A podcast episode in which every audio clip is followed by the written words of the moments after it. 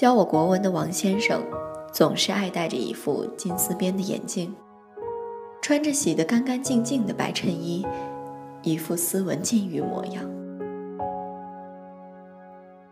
平日里的王先生有些不苟言笑，干净的白衬衫总是十分稳妥地扣完每一颗扣子。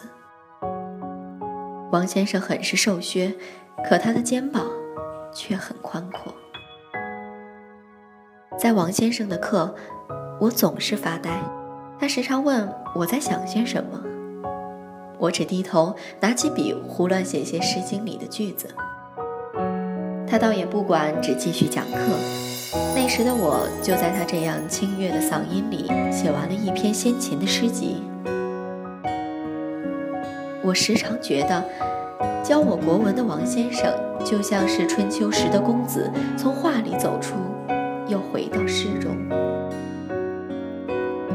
自此，国文对于我来说，除了那些晦涩或优美的诗词文字，就是炎炎夏日里那一道清凉的薄荷音，驱散了酷暑带来的烦躁，以音为笔，描绘出一幅承载着文化记忆的恢宏画卷。那时得他一句称赞，便是莫大的动力。课上是他温文儒雅、谆谆教导；课下是他体贴入微、宛若挚友。王先生在我眼中是世界上最聪明的人，他博学多才，什么都懂。唯独每次和他见面时，自己心脏的跳动频率，他一定是不及我清楚的。有一次在王先生的课上，我望着窗外出了神。先生瞧见了，抽我回答问题。我木木地站起来，紧张的连他问的是什么都不知道，只记得最后王先生说：“做人不专心可不行。”这句话我仍记得。后来局势混乱，战争爆发，窗外游行的学生正慷慨激昂。我难掩内心激动，急匆匆地扔下正默写国文的钢笔，想出门加入那一腔热血。王先生像是等着般斜睨我：“国文选段默写好了没？”“还没呢，回去默。”先生，他看我又气又急，不禁莞尔：“外面乱得很，你若是磕碰了，我这个先生怕是要自责的很。”我低下了头，先生又摸摸我的头发，说：“我是怕你受伤。”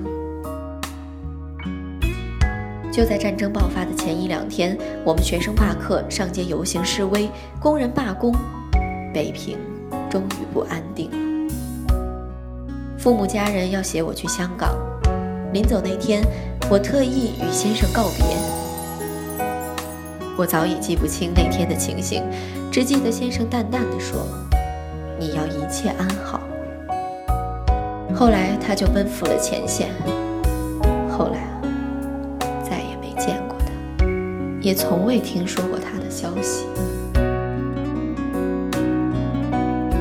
事到如今，已记不起先生教过我哪些，但白色衬衣和金丝眼镜，还有他的笑容，大概永远都忘不了。只是看到这张照片。忽然想起很多年前，我们写过字、读过文的老木桌上，曾放着一份我临走时给他的信，上面只有一句话：“山有木兮木有枝，人悦君兮君不知。”张爱玲说：“世界三大憾事，石鱼有刺，海棠无香，红楼未完。”而我的三大憾事：烈酒无味，浓烟刺鼻，今生无你。